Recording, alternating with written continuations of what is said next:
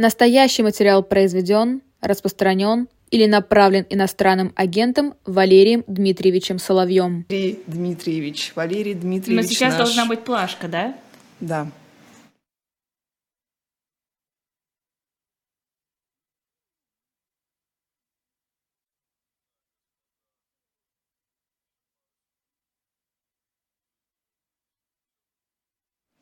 Добрый Валерий день, добрый день. Соловей, Здравствуйте. Доброе утро. Доброе утро. Валерий Дмитриевич, как ваши дела? Спасибо. Живой и на свободе, чего всем зрителям и вам, барышни, желаю. Не зря нам писали, что сразу оптимизм появляется в чате, когда Конечно. появляется в эфире Валерий Соловей. Как вам новые иноагенты? Вот наш с вами, вернее, ваш коллега мой, тоже преподаватель Андрей Зубов, Андрей Борисович. Я отношусь к этому со стоицизмом. Ну, понятно, что процесс будет идти, правда, думаю, не дольше, чем до конца этого года. В конце этого года это все потеряет уже всякий смысл и значение. Я имею в виду иноагентство. Почему? Ну, ситуация может начать разворачиваться так, что всем будет на все наплевать. Как иноагентам, так и Минюсту. Это из-за пармезана с кокаином? Извините, у нас Из-за чего? У нас сейчас была новость, что в головках пармезана нашли кокаин на огромную сумму. Прекрасная новость. Это тоже будет там, этого будет очень Да, много, я уверена. Воодушевляющая. Теперь буду с надеждой покупать отечественный, точнее белорусский пармезан в магазинах. Повезет, не повезет, повезет, не повезет. Ну, вы говорили март многообещающе. Да, было март дело, я уже тоже на носу, помню. и мы ждем его. Совершенно верно. Да, думаю, что в марте начнутся некие процессы. Какие Это будут, скорее всего, процессы сопряжения военной динамики, наступления, которые сейчас не то готовят, не то уже перешли вооруженные силы Российской Федерации и некоторые внутриполитические процессы. Но сами по себе изменения, они же всегда требуют времени, они не могут э, произойти так бы быстро, и главное в том направлении, в котором бы нам хотелось. Поэтому начнется весной, а в решающую фазу все перейдет осенью. А Скорее как будет всего, так. выглядеть решающая фаза? М? Как будет выглядеть решающая фаза? Это вопрос вопросов. Это интересует очень многих москвичей, начиная от Николая Платоновича Патрушева и э, петербуржца Владимира Владимировича Путина, точнее ленинградца. Очень многих интересует. А, Ну, давайте мы чуть позже опять к этому вернемся, чтобы какую-то интригу сохранять. А, Поговорим про такие вот официальные новости. Мюнхенская конференция открылась, там нет России, и вообще все как-то игнорируют вопросы мира, и вот только Макрон выступает с каким-то намеком на переговоры. Вот на ваш взгляд, Мюнхенская эта конференция, она как-то хоронит э, ближайшую возможность переговоров или пока нет? Но дело в том, что Российская Федерация ведь э, в лице президента Путина отказалась от тех мирных предложений, которые Запад направлял через посредников. Потому что эти мирные предложения кажутся унизительными, не соответствующими статусу, целям э, Российской Федерации в этой вооруженной конфронтации с Украиной. Но следующие предложения будут, в общем-то, еще хуже. Поскольку военная динамика вряд ли обернется в пользу России. Об этом прекрасно знают даже российские военные, которые э, с чувством обреченности выполняют приказы главка верха. Я поняла, кого вы мне напоминаете. Вот прям сейчас поняла. Знаете картину Вася Ложкина «Родина тебя слышит», по-моему, или как она называется? Да, это очень милое и льстящее мне сравнение. Спасибо. А, Как вам а, высказывание Макрона по поводу того, что с Россией нужно договариваться, не получится просто взять и все перевернуть? А, Это высказывание соответствует действительности, но была же оговорка. Россия же сама не хочет ни с кем говорить.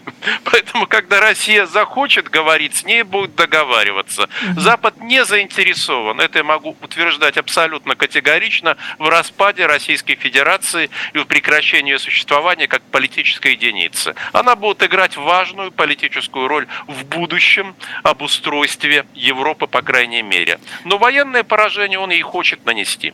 Но попытается ли Европа или Соединенные Штаты, может быть, поставить каких-то своих людей во главе России для того, чтобы было проще с ней договариваться и вести совместные дела? А то вот они упустили все из-под своего контроля. Посмотрите, чем это обернулось.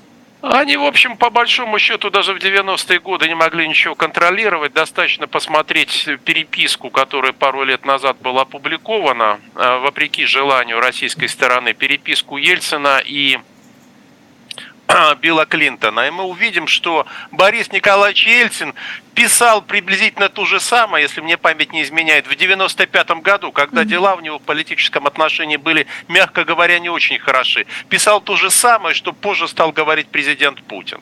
Поэтому, я думаю, американцы надеются только на некую предсказуемость и умеренность со стороны э, будущего российского руководства. А умеренность они хотят обеспечить тем, чтобы обезвредить Россию в военном отношении. Им это пока через Украину и посредством коллективного натовского давления довольно успешно удается. Mm-hmm. Да, а давайте попробуем спрогнозировать вот то, что будет э, накануне годовщины, потому что было такое нагнетание, что вот сейчас будет большое наступление, а тут Зеленский сказал, что вообще-то вот это вот уже есть большое ну, наступление, ну, вот все, что мы видим, нет, видимо, но, вот возможно, там будет прям, Бахмут, прям Бахмут. глобальное наступление Бахмут. А что было до этого тогда? То есть почему сразу нельзя было сделать оно глобальное? Чем оно будет отличаться? А сейчас все я, соберут силы, я самолеты. Думаю, что российский президент 21 февраля произнесет свою знаменитую коронную фразу «Мы еще даже не начинали, начало впереди».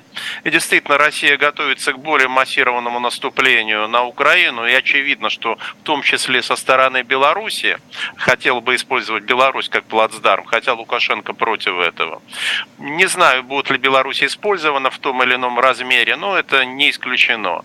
А другое дело, как пойдут пойдут дела, а, прошу прощения за тавтологию, дела пойдут вряд ли хорошо, потому что не хватает техники. И не то, что там какой-то передовой, той, которую показывали в мультфильмах, городу и миру, а, а не хватает самой обычной техники еще советских образцов. Не хватает катастрофически. Люди есть, правда, не очень хорошо обучены, а техники не хватает.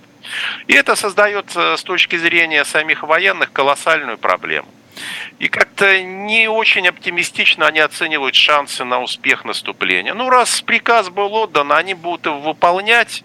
Правда, очень вероятно, что него будут выполнять ни шатка, ни валка. Ну, спустя какое-то время. А есть откуда взять? Собственных... А, нет, нет, откуда Технику. взять.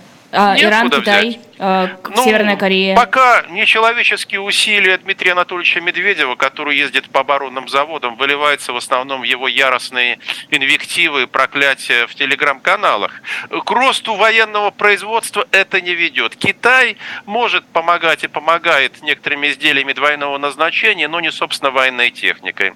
С Ираном проблемы. Кое-что, ну, насколько мы знаем, как сообщают злые, но осведомленные языки, в частности из Израиля и Соединенных Штатов, кое-что он все-таки поставил, но в количестве явно недостаточном для того, чтобы э, создать э, хороший технический задел, ну, не говоря уже о перевесе. Северная Корея, наверное, может поставить автоматы Калашников. Ну, говорят, этих изделий в Российской Федерации так хватает. Э, поэтому разве что визит э, господина Лаврова в Африку принесет такой позитивный результат, как э, реэкспорт советских танков, угу. которые были посланы в свое время в качестве братской помощи, в качестве исполнения интернационального да. долга, вот танков советского образца, да, причем старых моделей, вдруг они еще вернутся в Россию. А это... Этого нельзя исключить. Это возможно? Своим ходом через всю Африку, да. А ты помнишь историю, как вы купили? Пробиваться выкупили? из Ботсваны с боями будут пробиваться. А главное, чтобы под водой вот так не шли. Это будет похлеще, чем походы э, армии Ромеля. Да. Помните крейсер Жириновский? Его что же выкупили там какими-то окольными путями, назвали Жириновский. Да, да, да. Гвардейский крейсер. А, что касается Беларуси, Лукашенко встретился с Путиным. Ничего про эту встречу не понятно, кроме того, что он там как-то паронизировал, мог, ну, разве я мог не согласиться приехать? Это, в принципе, все, что мы видим, и там какие-то тоже номинальные соглашения. Вот о чем они договорились или нет, на ваш взгляд? Ну, мы увидели с вами более чем достаточно белорусский визави троллит своего российского коллегу. Вот да. Откровенно. Э, я бы сказал, в молодежной и издевательской манере. И российский коллега, утираясь, принимает это как должное. Хотя, казалось бы, он должен диктовать правила игры. Я не знаю, до чего они договорились. Речь должна была идти о том, чтобы использовать Беларусь в качестве плацдарма первого и второе по мере сил вовлечь белорусские вооруженные силы в этот конфликт. Э, со вторым совершенно точно не получится. Насчет первого не знаю. В какой-то мере, может быть, и удастся. Но Лукашенко думает о будущем. Он же неспроста сказал, приезжайте, приезжайте ко мне в Минск. Будем снова говорить о мире, как мы уже говорили с Украиной. Угу. Э, У вас явно, что он хочет выскользнуть. Нам наша продюсер Оля написала, что очень скучала по вашему смеху в нашем эфире. Зловещему смеху, да. Скорее наоборот, вселяющему позитив и веру в светлое будущее. А, Лукашенко думает о будущем. У него есть будущее? Вот после всего, что он натворил, у него все еще есть будущее? Он настолько хитрый жук? Ну, помните знаменитую латинскую поговорку «Дум спиро спер», «Пока дышу, надеюсь». Лукашенко надеется. Он надеется выскользнуть. Он ведет консультации с Западом. Несмотря на убийство Макея, Макей был убит, он, тем не менее, продолжает эти консультации. А другое дело, что будущего у него нет несмотря на то, что он надеется. Он, а, говоря с логом одного советского обозревателя, пытается оттянуть свой неизбежный конец. А кем был убит Маккей? Теми, кто не хотел бы, чтобы Белоруссия наладила активные контакты. Она налаживала э, с Западом. А кто не хотел? Давайте мы оставим этот вопрос открытым. Пусть наши зрители предположат. А, про убийство во всяких летательных аппаратах у нас какое-то большое есть, большое количество прецедентов, да, и польский президент, пакистанский президент, э, вот в, э, Макей э, тоже был убит, ну, как вы считаете, другим образом, там вертолеты падают в Украине. Вот как вы считаете, почему Владимир Путин пересел в бронированный поезд? А на самом деле это преувеличение, он крайне редко пользуется этим поездом, крайне редко. Он Почему? предпочитает все равно авиацию, поездом пользуется его семья. Пользовался пользуется, он сам там бывает Какая очень семья? редко. По, ну, семья российского президента, у него есть семья в конце концов. Э, семья это не только родина, не только все мы с вами. Есть любимая ребенок женщина, номер один, есть ребенок дети. номер два? А, да нет. И три, и четыре у него у есть. Этих детей, у этих детей есть имена. Угу. Это а... хорошие дети, насколько я знаю, здоровые все с ними в порядке. Была идея о том, что, возможно, Владимир Владимирович просто, ну, уже слабо себя чувствует, и он летать уже не гораст, и ему гораздо удобнее просто... не гораст? Он что, там крыльями должен махать, чтобы Со лететь? стерхами. А, это было давно. Нет, ну, просто что там, не знаю, давление поднимается. Вообще как-то это, ну, опасно, очевидно, но плюс еще как-то, может быть, здоровье его Коллеги, нет, здоровье ему позволяет летать, прекрасное медицинское обслуживание, а самолет такой, что мы с вами могли летать в нем, летать, жить и не выходить, и нам бы очень нравилось нравилось. Насколько на вашу осведомленность о здоровье Путина повлияло закрытие информации о врачах, которые его лечат?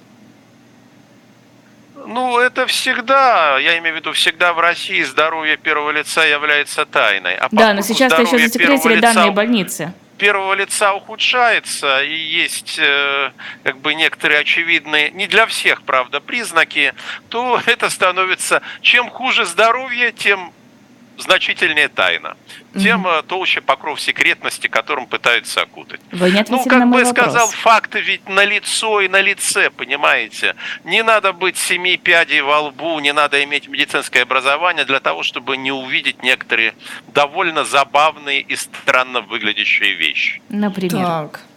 Ну, например, танец, который делают, осуществляют ноги президента сами по себе. У него просто хорошее настроение. Прекрасное настроение, прекрасное настроение. Чувствуется, что он готов пуститься в лезгинку. А, вот почему мы, для нас так важно здоровье президента? Почему мы считаем, что это вообще какое-то последнее, знаете, вот последняя наша надежда, что здоровье против Путина, а не мы все? Это же о нас говорит в первую очередь, разве нет? А, Лиза, когда вы употребляете слово «надежда», оно звучит в этом контексте очень двусмысленно. Я предполагаю, что многие люди в связи со здоровьем президента надеются на разные вещи, возможно, прямо противоположно. Я не хочу эти вещи оглашать, но мы можем предположить. А если говорить серьезно, то в персоналистском режиме, каким является Российская Федерация, здоровье первого лица – это важнейший политический фактор. Угу. Его адекватность или неадекватность. А, а, еще в Москву прилетел президент Абхазии, и были разные толки о том, что Абхазия и Южная Осетия, возможно, вот в контексте такого озвучивания победы, псевдопобеды, а, вступят в состав России. Насколько это реально, на ваш взгляд? Э, Абхазия никогда не войдет в состав России. Не для того она а, вычищала свою территорию от грузинов, от русских, вообще от всех инородцев. Это классический пример этнократии в современном мире. И ни один абхазский руководитель в состав России никогда не войдет. Даже если заменить руководителя, история все равно будет та же самая. Ну а с таким же успехом, я имею в виду геополитическим успехом можно присоединить к России Науру. Острова Науру. Это будет такой же геополитический успех, наверное, как и взятие Попасной. Помните, за Попасную да. был, есть такой крошечный населенный пункт. Три месяца шли бои. Курское сражение продлилось меньше. И, наконец, было объявлено с помпой о том, что Попасная пала.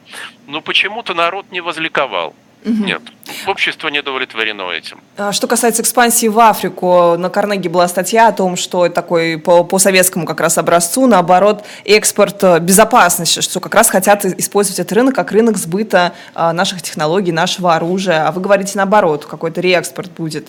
Вот э, вам не кажется, что Россия, вообще-то они в Иран самолеты продали, да, тоже э, Россия продала. И вот, то, возможно, что Африка продают, будет... то, что надо, пытаются теми или иными. Но то, что не нужно, давайте давайте продадим. А то, что нужно, давайте попытаемся тем, орудие убийства имеется в виду, попытаемся тем или иным образом купить. Россия недопредставлена в Африке. Это стало понятно еще где-то лет 10 назад, когда ЧВК «Вагнер» туда зашел. И некоторые африканские страны, слаборазвитые страны, страны с неустойчивыми режимами, где, допустим, как режим Центральноафриканской Республики, является абсолютным клиентом России, он финансово полностью зависим, стал очень неплохим плацдармом. Там построены запасные аэродромы, в прямом и в переносном смысле, медицинские лаборатории биологические, часть исследований биологических ведется, вектора знаменитого Новосибирского ведется именно там. Ого. Она перенесена в Центральноафриканскую республику. Угу. Ну, и, и эти люди там... говорят нам про колониализм и какую-то неэтичность э, политики. Ну, если сравнить с количеством американских баз, которых там больше 40, или под 50, я уже точно не помню, я только вот на, последний раз год назад смотрел эти подсчеты. Китайская представленность mm-hmm. в Африке, вы знаете, что она зашкаливает по всем а, да, они, они меркам. выбивают Америку. И африканцы жалуются на китайский колониализм, который оказался хуже на самом деле, чем белый колониализм 19 а, и первой половины 20 веков. Так что Россия действительно недопредставлена там оказалась. Она попыталась войти в некоторые части не безуспешно. В том, что касается Мали, Центральноафриканской Республики, еще ряда африканских стран. Угу. Что касается ситуации на фронте, Кадыров беспрецедентное такое сделал заявление, призвал всех глав регионов не говорить, не озвучивать потери, потому что это работает на противника. Ну, то есть, а как вообще, как, как вообще быть этой власти, как ей получать какую-то обратную связь? Вот у нее есть военкоры, которые единственный, да, Путину говорили о реальной ситуации а, на фронте. Вот есть Стрелков, которого, по-моему, за этим и держит, чтобы там какую-то обратную связь а, давать. А что, если не будет даже вот этих вот видео от жен мобилизованных или от самих мобилизованных? мобилизованных? Зачем это нужно, эта, эта инициатива? Да, ну, во-первых, ни один губернатор никогда по своей воле, ну, то разве только под пытками он может рассказать, публичными пытками, о количестве э, потерь на веренной ему территории числа мобилизованных и и контрактников. Это первое. Второе. На самом деле власть прекрасно получает обратную связь в виде опросов, которые проводятся. Есть открытые опросы, данными которыми мы пользуемся. И эти опросы в той части, которая не касается политики отношения к Путину, они довольно точные, могу сказать. Там, где надо заниматься маркетингом, это довольно точные опросы. И есть опросы ФСО, закрытые опросы. А это главная э, обратная связь, и власть относится к этим опросам очень серьезно. Она полагает, что это точные и надежные опросы, это барометр состояния общества. Согласно этому барометру рейтинг Путина снижается, готовность общества к протестам растет, но как мы видим, никаких особых протестов нет, но власть боится, что если она начнет массовую мобилизацию, не ту, которая сейчас идет, такую ползучая, потому что мобилизация на самом деле продолжается, это понятно по крайне неуклюжим попыткам Пескова представить дело не так, как оно выглядит, обстоит на самом деле. Если перейти, перевести все это в открытую фазу, массированную фазу, это может плохо закончиться. Есть страхи.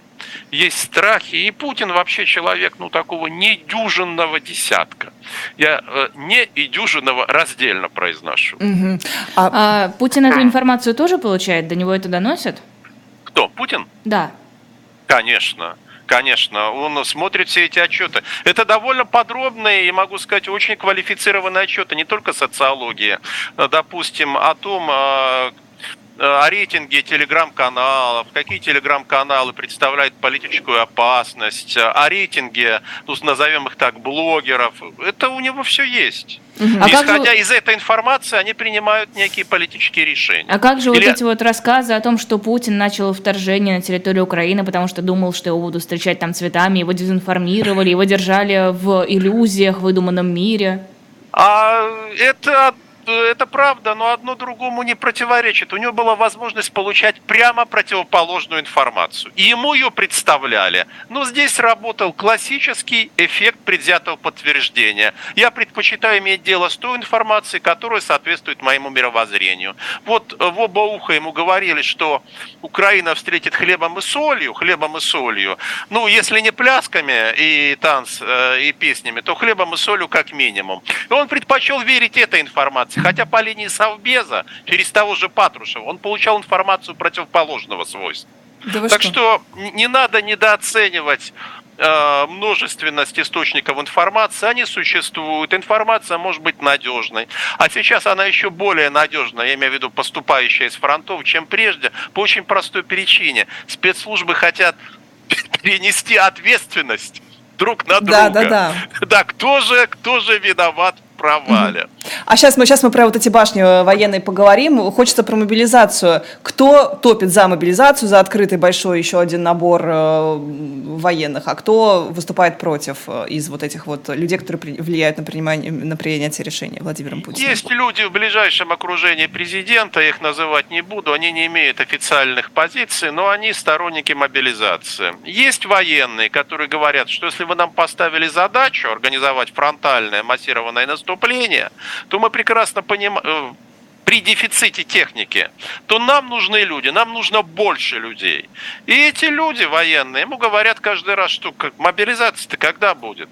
У нас времени э, недостаточно. Они ему, кстати, мобилизации говорили еще весной прошлого года. Говорили, что ее надо объявлять до лета, самое позднее в середине лета. Иначе будет поздно. И они оказались абсолютно правы. Они оказались абсолютно правы, потому что с рубежа августа-сентября началось украинское контрнаступление. Угу. Да, оно потом остановилось в силу тех или иных причин, выдохлось ли, или у украинцев поменялись планы, но эти люди, военные и военные аналитики, э, аналитики области национальной безопасности были совершенно правы. Сейчас они ему говорят то же самое. Но дело в том, что он хотел бы так, сделать, чтобы ответственность за это решение была на ком-то другом. На, ми- на министре обороны, я не знаю, возможно, на Пескове. Вот Песков скажет, Пюргу будет нести. Ну, пусть он за Пургу это отвечает. Подождите, а в чем, в чем такая необходимость мобилизации?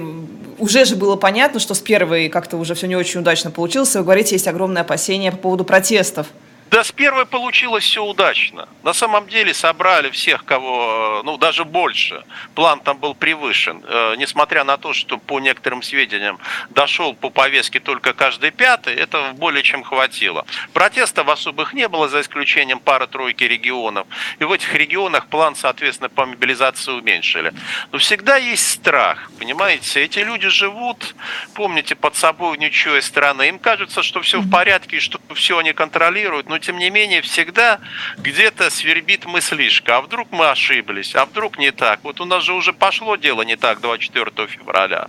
Кто их знает, этих русских и вообще этих россиян? Ну, то есть а вы... вдруг они взбрыкнут? То есть вы считаете, что все-таки будет по той же схеме, что сначала будут сопротивляться, дотянут уже до какого-то невозможного предела? А, не знаете. А нет, с мобилизацией э, она будет идти, безусловно, потому что иначе нельзя будет, ну а каким образом пополнять?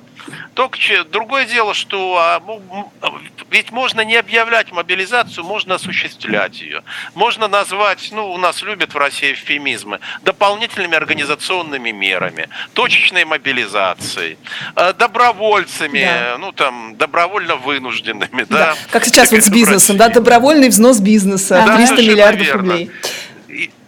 Причем это первый взнос бизнеса. Должны быть еще два таких. Но исключительно добровольные, как сказал Песков. Исклю... Исключительно. А иначе к вам придут и разберутся. Да, но... Все добровольно. А, про Пескова у них какая-то была странная на этой неделе стычка с э, Сурковым, который напомнил о себе вот этим «да-да, нет, да», своим, своей большой, своим большим интервью или там, не знаю, программной статьей, в которой он сказал, что э, Мюнхенские соглашения были для него тоже фикцией. Ну, для него читаем для Путина. Он как сказал, так получается? что изначально писались эти соглашения как э, с расчетом на то, что они не будут выполняться. Ну, понятно, что каждая сторона, подписывая эти соглашения, преследовала собственные цели, и вряд ли эти цели были выражены в букве этих соглашений. Скорее, э, это что-то, что подразумевалось. Это первое. Второе, ну в данном случае Сурков пошел по скользкому пути э, Александра Григорьевича Лукашенко. Решил потроллить российскую власть. Вот российская власть, точнее российская пропагандистская машина критикует западных лидеров, что они обманывали. Они, Украина, обманывали. Оказывается, Российская Федерация тоже. А вы посмотрите. Я могу сказать, что со стороны Суркова это довольно отважный шаг, во-первых во-первых. Во-вторых, это означает, что он оценивает ситуацию как довольно неустойчиво.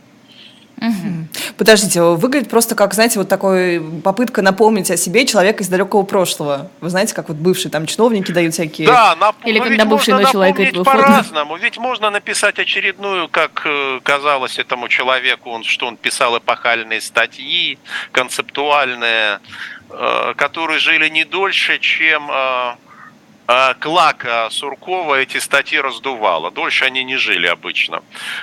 А можно вот напомнить таким образом, вот ты в опале, ты фактически под домашним арестом. Э, неформальным, я подчеркну, а фактическим он находился да? еще недавно под домашним арестом. А сейчас? И вот ты я думаю, что и сейчас его статус такой же. То есть ему надо согласовывать свои передвижения э, с некоторыми наблю... заинтересованными наблюдателями, я бы так сказал. Так было до последнего времени. Вот я не могу поручиться за то, что происходит сейчас.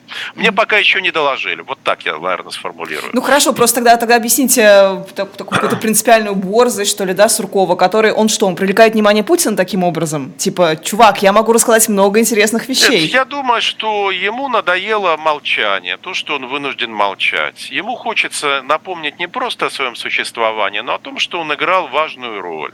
Это правда, он играл важную роль и, в общем-то, временами заслуженно важную. Да, надо быть честным.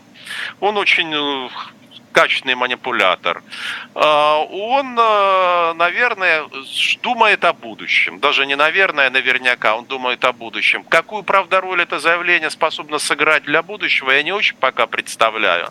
Но сам по себе факт напоминания, ну, имеет какой-то... Вот уже информационный повод, обратите внимание. Ну, выглядело не очень. Ну, ладно. А вы, кстати, считаете, что Сурков это какая-то вот такая э, сильная фигура, философ, да, вот как они вот о нем там говорили в Философ. начале десятых годов. Ну да, культурная вот эта вот тусовка, она очень его любила, как-то его превозносила. Он образованный человек, безусловно, очень начитанный. Я думаю, в российском руководстве это был самый начитанный человек. Он действительно читал очень много. Он читал последние новинки литературы. Он извлекал из этого... А? Художественный? Художественный тоже. Он извлекал из этого совершенно очевидную пользу. Я думаю, что он наделен рядом, а, ну, если не талантов, то способностей, в том числе литературных. Но все-таки главное его поприще это было политтехнологическое управление российской политикой, что, в общем, он делал довольно успешно. Угу. Еще один человек из прошлого напомнил о себе на этой неделе. Депутат Шлигель выступил против войны откровенно спустя год. Вот что это, на ваш взгляд, такое? Это просто такой конъюнктурщик, человек, который подстраивается под новые правила, или истинно как-то передумавший? Раскаявшийся. Да. Я не инженер человеческих душ. Да? Не врите, не врите. не исповедовался. В смысле? А, но в любом случае, ну, помилуйте, для того, чтобы понять, что же хочет человек и что он вкладывает, да, надо как минимум его знать, э, а еще лучше знать хорошо. И, и то вы все равно до конца не будете его знать. Э, это известно любой семье российской, не только российской. Вот вы живете бок о бок человек, и вдруг спустя месяцы и годы вы совершаете неожиданные для себя открытия. Да что там семья? Себя-то полностью узнать всегда Абсолютно получается. верно, кстати. Мы, мы сами для себя очень часто непредсказуемы.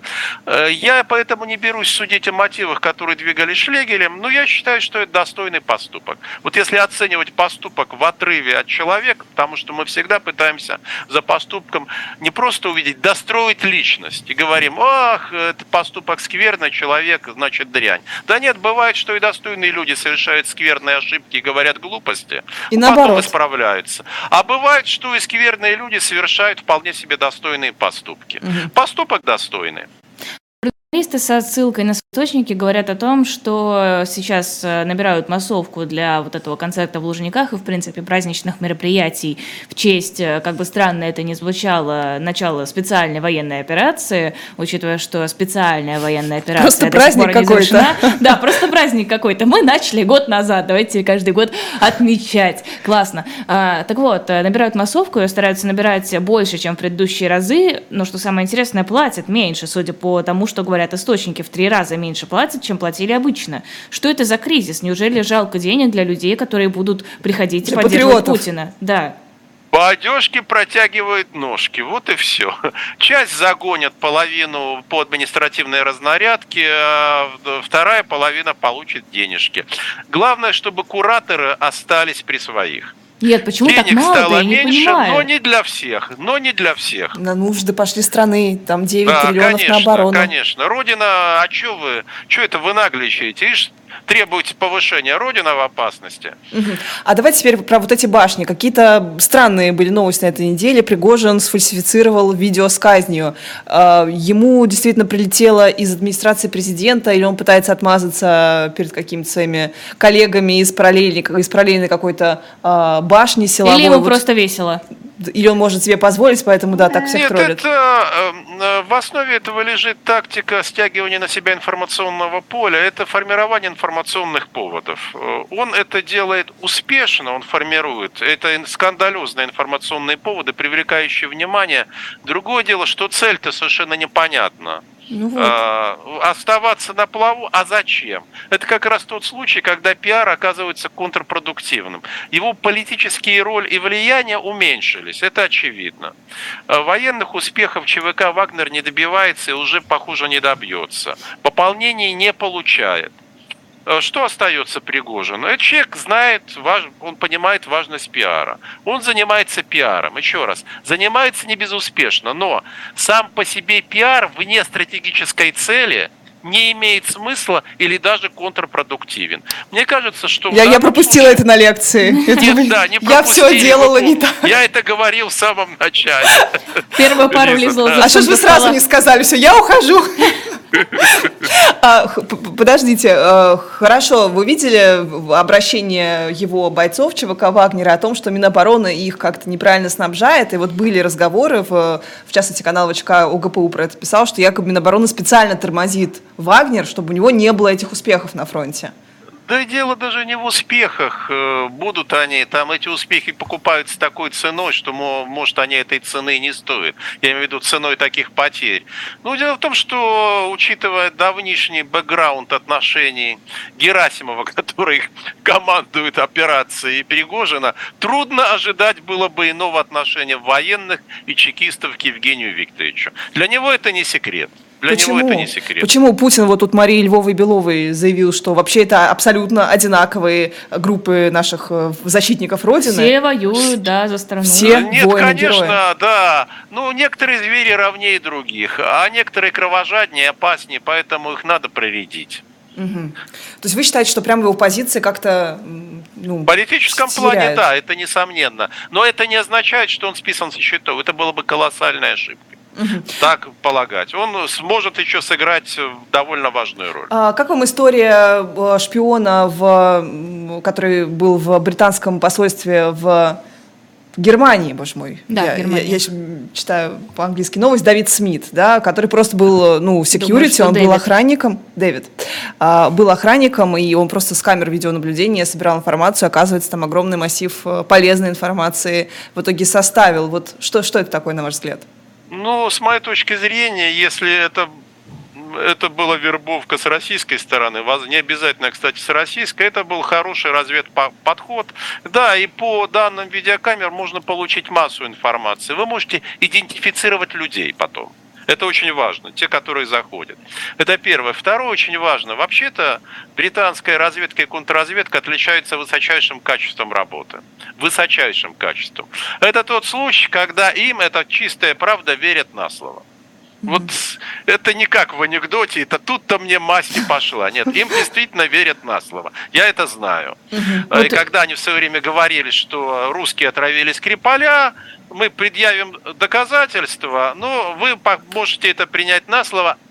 Да, НАТО это приняло на слово. Они знают качество работы этих спецслужб. Это высочайшее качество. Это и по сей день, наверное, лучшие службы в мире. Ну, может быть, наряду с Масад. Вот у нас периодически в эфирах гости произносят какие-то отрывки из анекдотов. Я не знаю эти анекдоты, обычно я гуглю, а сейчас я даже загуглить не могу. Мне интересно, что за анекдот он вполне приличный, поэтому имеет ли смысл его повторять в эфире? Ну, если бы он был неприличный, ну, наверное, мы могли бы... Как Пригожин притянуть внимание.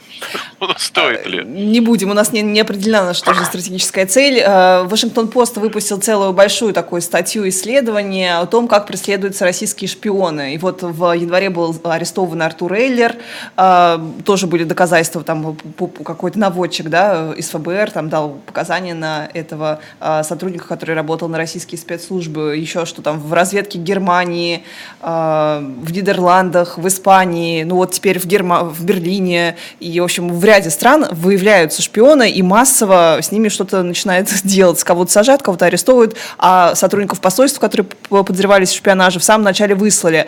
И вот э, там статья о том, что, в принципе, эта сетка, она как-то очень сильно становится прореженной, и это очень сильно влияет на а, путинские дипломатические позиции, потому что это было большим подспорьем. Вот как, на ваш взгляд, насколько действительно ослабела мощь этой сети шпионской российской? Это была действительно очень мощная разведсеть. Она создавалась с нулевых годов. Ну, точнее, она не она существовала в основе своей, но в 90-е, в нулевые годы и по последние два э, десятилетия работа была резко интенсифицирована. СВР и Главное управление, то есть военная разведка, работали очень много. Они создали обширнейшую сеть. Не всегда эта сеть была качественной, но она действительно была. Она использовалась в том числе для проведения так называемой гибридной политики, то есть совсем совсем не обязательно для, собственно, там, э, диверсионно-террористических или шпионских целей. Можно же оказывать информационное влияние, политическое влияние тем иным образом. И когда началась борьба с Россией, поддержка Украины – это борьба с Россией, то эту сеть стали прореживать. Это планомерная работа. В целом э, российская разведка очень хорошая, но она стала работать хуже. Э, последние десятилетия. Ну, видимо, деградация коснулась всех сегментов, всех элементов системы в том числе и, разве, и деятельности разведслужб. А... Но в целом это все равно одна из лучших, она входит в пятерку лучших спецслужб мира, продолжает входить, российская разведка. И военная, и СВР. Ну, то есть, как бы тоже по этим новостям мы знаем, что там какие-то высокопоставленные вообще сотрудники внешней разведки Германии, тоже был, был там один из них задержан, оказывается, связи, на таком высоком да, уровне у нас были. были связи, очень агенты. интенсивно русские работали, и в некоторых случаях очень-очень хорошо. Угу. И если мы знаем о каких-то провалах, то мы с вами никогда не будем знать об успехах, понимаете? Потому что любой успех разведки остается секретным. А любой провал ну, да, даже не любой провал, он, как правило, придается публичности. Ну, как-то Поэтому хочется по провалам громким не стоит а. судить о качестве mm-hmm. и в целом работы спецслужбы. Ну, провалы могут быть разными. Можно вот громко их пиарить, как это было на том самом интервью с э, Петровым Баширом, которые приехали посмотреть на шпиле, да? То есть mm-hmm. можно было так это не пиарить, не обставлять. Ну, слушайте, это, конечно, два героя России, это правда, да. Но они получили геройство все-таки за операции другого толка, а не за ту, которую им предписали. Это была ошибка. А за что получили? Э, военного. А мы это не узнаем. Так да подожди, почему? может, Валерий а, Дмитриевич да? знает. Почему? Один получил опера звезду за спасение Януковича, фактически он руководил этим, эвакуацией mm-hmm. Януковича. Второй э, за гораздо более деликатную и, честно говоря, зловещую операцию. Ну, о ней ничего говорить не буду. Э, придет время, и это выяснится, все станет известно. Ой, я помню, как... а, но не их дело заниматься тем было, куда их послали, и за это руководство их пострадало. Я напомню, что вскоре после этого скоропостижно скончался глава как раз главного управления. А вот сейчас мы тоже наблюдаем загадочные смерти. Ну, может вот. быть, они не загадочные, да. самоубийства вроде Самоубийство как. сотрудницы Минобороны, которая, как говорят, отвечала за ПВО в Белгородской области, покон... ну, выпала из окна, ну, предполагает, что покончила с собой. И еще э, пенсионер, которого считают главным эшником, тоже покончил с собой, потому что не смог найти себя, хотя он был на пенсии. Вот обе истории для меня связываются в какую-то последовательность, или просто это какая-то вот моя операция, что я пытаюсь ну, найти можно сказать, что, нет. Можно сказать, что это совпадение, то есть не обязательно за совпадением стоит некая подоплека конспирологического Здесь сейчас должен быть кадр совпадения, Но не если думаю совпадает. Ну, если число этих смертей, а скорее всего, оно будет нарастать, мы поймем с вами, конечно же, что это тенденция. Ну, так Я мы думаю, же уже, мне кажется, наблюдаем в последний да, год. Да, это тенденция, да. Ну, вот по этим двум случаям я не могу сказать. Не интересовался. Ну, это будет происходить довольно часто. Концы в воду убираются таким образом. Угу. А, ходят слухи, что э, Энтони Блинкин, во-первых, будет встречаться с э, Пашиняном и президентом Азербайджана, чтобы регулировать конфликт. Вот какие, на ваш взгляд, здесь могут быть э, варианты развития событий? И причем здесь Блинкин? Он как-то раньше не очень интересовался этим вопросом. Ну, это часть стратегии Запада, Соединенных Штатов по вытеснению России из постсоветского пространства, по ограничению влияния. Впрочем, Россия сама этому всячески способствует собственными действиями, поэтому от нее с охотой отказываются даже ее, казалось бы, давнишние и надежные не просто партнеры, а ближайшие союзники, включая Армению. Поэтому свято место пусто не бывает. Да, американцы надеются, что им удастся стать посредниками, удачливыми посредниками и вынудить э, или стимулировать Армению и Азербайджан договориться. На каких условиях, я не знаю. А, естественно, и армянское руководство, азербайджанское будут делать реверансы в адрес Кремля, будут, ах, Владимир Владимирович, да, конечно, как же без вас. Но понятно, что первая скрипка в этом дипломатическом оркестре уже принадлежит э, не Российской Федерации. Угу. А, Блинкин еще будет встречаться с китайским дипломатом, а они там будут урегулировать вопрос вот этих вот странных летательных э, аппаратов, которые над э, США, оказываются, не в единственном уже экземпляре а, курсируют. А что вы думаете по этому поводу? Почему вообще все внимание две недели к этому привлечено американской прессы? Я смотрю, у них только все про шар, мемы про шар, мемы про то, что американцы будут сбивать НЛО и там каких-то воздушных змеев. Что там действительно происходит за этим? Действительно ли это какой-то новый э, задел на холодную войну 2.0? Я увидел хорошую шутку, но она мне показалась зловеще пророческой. Крысы бегут с корабля, перед его гибелью инопланетяне покидают Землю. А я, кстати, видела информацию о том, что, возможно, один из летательных объектов на самом деле принадлежал обществу любителей воздушных шаров, э, которые там на солнечной батарейке что-то запустили, оно исчезло. Ну, знаете, мы смеемся. На самом деле воздушные шары – это прекрасный способ проверить систему ПВО любой страны. Вы их запускаете, это относительно недорого.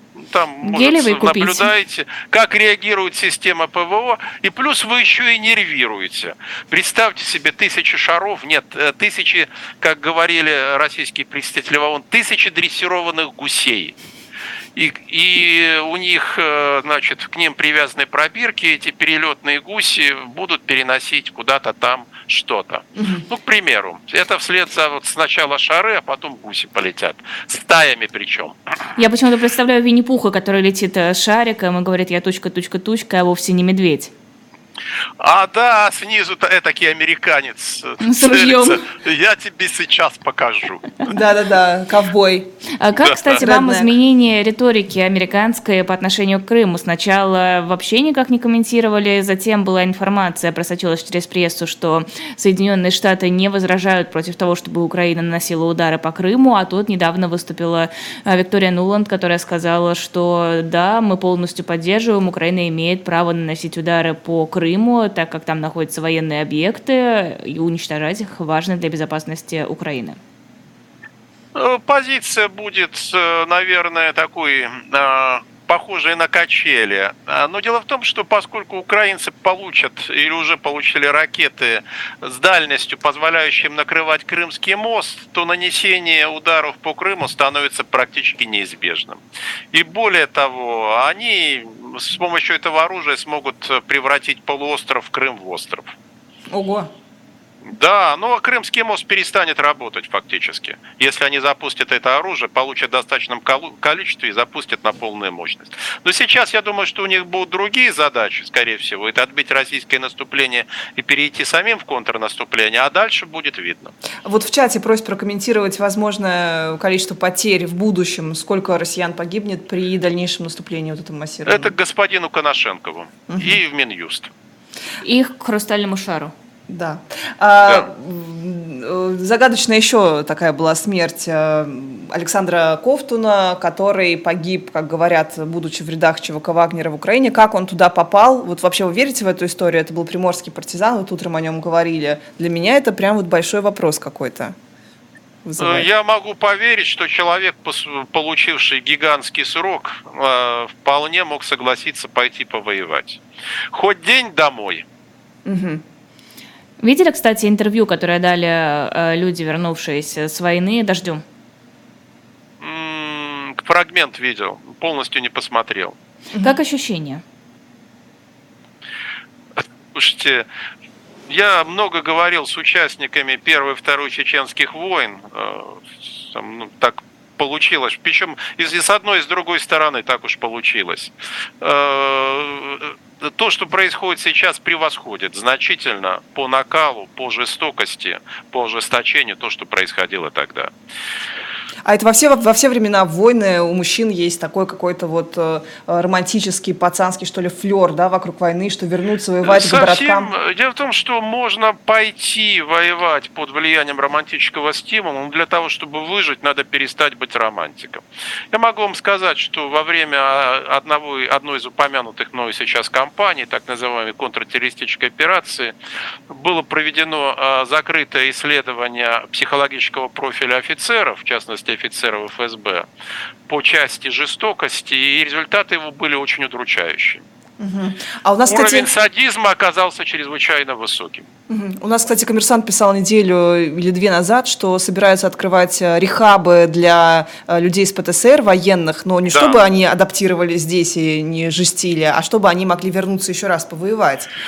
Вы понимаете, ну даже если они вернутся повоевать, они потом все равно, ну те, кто выживут, вернутся в мир. А это не поддается радикальному лечению. Надо всю жизнь пить таблетки. Это дорогое mm-hmm. лечение. Поэтому нас ожидает э, привнесение жестокости, дополнительной жестокости в российский социум. Жестокости и насилия. И самоубийств, судя по американской ветеранской и организации. И тоже, да. Есть американский опыт, э, и он вообще очень удручающий. Угу. А почему, на ваш взгляд, закрыли выставку Лимонова? И вообще, почему такие гонения на Лимонова? Он э, вот вроде бы, казалось бы, пел буквально то же самое, что сейчас повторяет за ним Владимир Путин, и теперь его везде закрывают, книжки его нельзя там издавать, продавать, из библиотек изымают. Выставку его закрывают, потому что это опасно, хотя ну, нацболы сейчас немножко, они как-то, мне кажется, в эту патриотическую струю вливаются все больше. Может быть, потому что у Лимонова была не та сексуальная ориентация, которая сейчас находится, ну, если не под запретом, то под э, сомнением, по крайней мере. Это первое. Второе, ну, а власть не терпит альтернативной точки зрения. И вы должны не просто в унисон с ней говорить, вы должны поклониться поклониться в землю, лучше всего пасть на колени, облобызать эти колени, сказать, что хотите, все для вас, все для вас сделаю. Лимонов уже был не таков, согласитесь. Он а... рассматривал себя как возможного партнера, э, равным образом, как и э, те люди, с которыми он работал, которых пытался вдохновлять. Они все равно под сомнением. Власть опасается радикалов. Она опасается их. Особенно тех, кто претендует на независимость. Вот вы упомянули в начале военкоры, но военкоры оплачиваемые администрацией. А, а вольных вот военкоров нет? нет? А вот стрелков нет. И этим он выгодно отличается от остальных, и этим он с точки зрения власти потенциально опасен. То есть у нас теперь Стрелков это новый оппозиционер? Он и всегда был оппозиционером, он этого никогда не скрывал. Надо ему в этом смысле отдать должное. Да, это была не та позиция, которая нам казалась бы с вами симпатичной и приятной, но э, Игорь Стрелков-Гиркин всегда был последовательным оппозиционером. А тогда в чем позиция вот этих нацболов? Мы помним тоже историю девушки, да, которая глава московского, по-моему, московского да. отделения партии. Помните, ее там задерживали, с нее крестик сорвали, хотя она была только что приехала с Донбасса, и она вот этот вывесила баннер, э, когда они они э, там сдавали Херсон, если я не ошибаюсь. Помните, она вывесила баннер, за это, за это ее, э, у нее провели обыск, ее задержали за то, что она была слишком ультрапатриотичной, вот как раз радикально себя вела. Зачем именно нацболы пытаются заигрывать с властью, какие-то официальные выставки зачем проводить, пытаются а как-то это встроиться? Типичное, это типичное заблуждение российской позиции, вне зависимости от ее политико-идеологической ориентации. Кажется, что вот возникает ситуация, когда с властью может договориться. Нет, невозможно договориться. Власть всегда вас использует. И всегда вы будете находиться у нее под подозрением. Власть ценит последовательных врагов. Она уважает их. А те, кто пытается с ней договориться, вступить в некий союз, компромисс, она глубоко и последовательно презирает. Врагов готовы ценить. Ну, хотя бы уважать. Этих остальных нет никогда. Про ориентацию Лимонова очень много запросов в чате прокомментировать э, сына Владимира Соловьева. Вот как вы считаете, вообще вся эта история с нападками на э, Данила, Данила, Данилу, э, не знаю, как правильно, э, Соловьева, она как-то оправдана или нет? Потому что мы, мы вчера критиковали жестко. Ну, я бы сказал, что позицию. дети за родителей не отвечают, но поскольку господин Соловьев себя никогда не сдерживал в заявлениях, выпадов в чужой адрес, то ему платят той же монетой. И какую меру вы мерите, такой вам отмерено будет. Угу. Цитата, вопрос чата. Анна Крас, Красная. Красная. Так почему Гиркину позволяют уже 8 лет нести что угодно? Гиркин цитировал Гитлера. Кто тогда оплачивает Стрелкова, если военкоров? Мы знаем, Нет, он не находится на поводке, он не является в данном случае политическим агентом Независимый ФСБ или администрации. Он нужен, этот человек нужен. Кому, зачем? Нужен. Его хотели использовать в ряде комбинаций. Э, последний раз это было перед началом специальной военной операции. Ну, комбинация должна была для него завершиться не драматически, даже трагически. Он, впрочем, об этом знает. Ну, сейчас считают, что, может быть, его еще удастся использовать.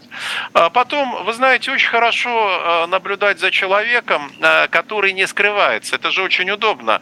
Он действительно индикатор. И mm-hmm. если взять и посмотреть состав у телеграм-канала, это, кстати, все говорит о мобилизационных возможностях ультрапатриотов. Там от трети до 40% это украинцы. Еще 30-40%, насколько я знаю, была социология закрыта. Это люди вполне себе либеральных взглядов которым да. просто интересно следить, чтобы получать, как они считают, надежную информацию. информацию. И только 15-20% это ультрапатриоты, но когда Стрелков пытался создать, призвал к созданию там добровольного батальона, это же все провалилось. Обратите внимание, мобилизационная реальная возможность этой группы людей незначительно. Незначительно. Тогда зачем они вообще нужны? Зачем им денег дают? Затем, чтобы имитировать это как раз закон пропаганды, вы создаете впечатление общественной поддержки. Вот э, формируете искусственный консенсус. Поэтому люди смотрят, ну, по телевизору говорят э, одно и то же. Мы идем, значит, в, в, в телеграм-каналы, и полно этих самых телеграм. Ну, наверное, все так думают. А насколько, насколько это ощущение обосновано? Я имею в виду, какой, по вашей оценке, уровень поддержки? Оно абсолютно не обосновано. Абсолютно не обосновано. Но для того, чтобы это понять, надо иметь э, даже не столько здравый смысл. В России много людей со здравым смыслом. Больше, чем нам порой кажется. Сколько психическую устойчивость. Поэтому, если вам со всех сторон говорят одно, очень трудно, очень трудно продолжать придерживаться собственной позиции. Вы же знаете. Вы кажетесь себе изгоем, и хотя бы из чувства самосохранения вы начинаете поддакивать и кивать. Ну да, да. Ну, наверное, не все так однозначно. А, процент поддержки чего, Лиза? Процент поддержки Кремля действий России? Я не думаю, что он превышает процент поддержки президента, а это составляет от четверти до трети. Угу. Ну, Не такие цифры нам говорили, треть, нам говорили равно- 70% вот эти. А Ну это да, и да. есть эффект ложного одобрения, пожалуйста, конечно. И Спираль будут говорить. молчания. Но это не так. Это не соответствует действительности. А, Госдума приняла закон о госязыке, который признает вообще недопустимость каких-либо англицизмов, и там, как мы понимаем, будет Но в перекраиваться. публичной среде. Да, будет как перекраиваться вообще привычные вот наши термины, все заимствованные, начиная от слова секс, заканчивая словом, э, хотела сказать Я друг- еще- другое неприличное слово, А секс заменят на блуд или на что? Очень интересно. соитие. Стоите. А, ну, я не уверена, что оно ру- русское. Да, но мне кажется, русское, да. Да, ты Со, уверена? ну, со Я думаю, что с- если они на себя взвалили эту почетную миссию, то пусть изощряются, а мы посмотрим. Спикера заменить на говоруна. Точно. Точно. Да, Что еще? птица-говорун, да, поэтому будет не спикер Госдумы, а говорун. А, Возвращаясь к цитатам про Гитлера, вот зачем Зеленский назвал стрелковую дивизию Эдельвейс, это же очень яркая отсылка, которая дает нашей пропаганде пиару возможность, конечно, использовать это. Я могу вам сказать, что вы удивитесь, но эдельвейсы растут в Карпатах, я их сам, сам там видел. Вот, это первое. И второе, ну, конечно, это, это троллинг. Это троллинг. Я думаю, что э, вот этот э, еврейский молодой человек, это, конечно, очень такой сомнительный троллинг, не буду скрывать, с моей точки зрения низкопробный, ну вот решил потроллить российскую пропаганду. А В рамках изжития всего западного губернатор Севастополя назвал День Святого Валентина каким-то э, заморским, вообще ненужным и критическим, и что он какие-то ложные ценности вообще прививает. Вот на ваш взгляд, мне кажется, это такой же супернародный праздник 14 февраля. Он у нас останется или нет? Да никуда он не денется. В России не так много праздников, которые не были бы связаны с потерями э, и победами. Ну, я имею в виду таких вот э, гражданских, понимаете, которые приобрели бы некий характер э, ну, народности. Вот э, День Валентина, да бог с ним. Пусть побольше таких праздников. Make love, ну а дальше вы уже понимаете. Да. Make соитие. Да. На этой радостной ноте завершаем наш сегодняшний эфир. Это Мы не можем Валерий прочитать Соловей. сетку, потому что мы ее Э, намочили. Я уже себе... А. Я намочила, все нормально. А, утопила. О, спасибо большое. Как приятно. Забота. Я ее тоже намочу. Э, Так вот, это был Валерий Соловей в утреннем развороте. После нашего эфира с 12.05 до 14.00 будет программа «Будем наблюдать». Алексей Венедиктов и Сергей Бунтман э, в этой студии. Затем на канале «Дилетант» в 14.05 «Книжное казино. Истории». Тема «Литературный олимп по-русски. Почему мы их читаем». А, Гость Андрей Архангельский, ведущий Никита Василенко в рубрике «Книжечки» Николай Александров. И затем на «Живом гвозде» в 15.05 программа «Одна» с Ольгой Журавлевой. Спасибо и увидимся завтра утром.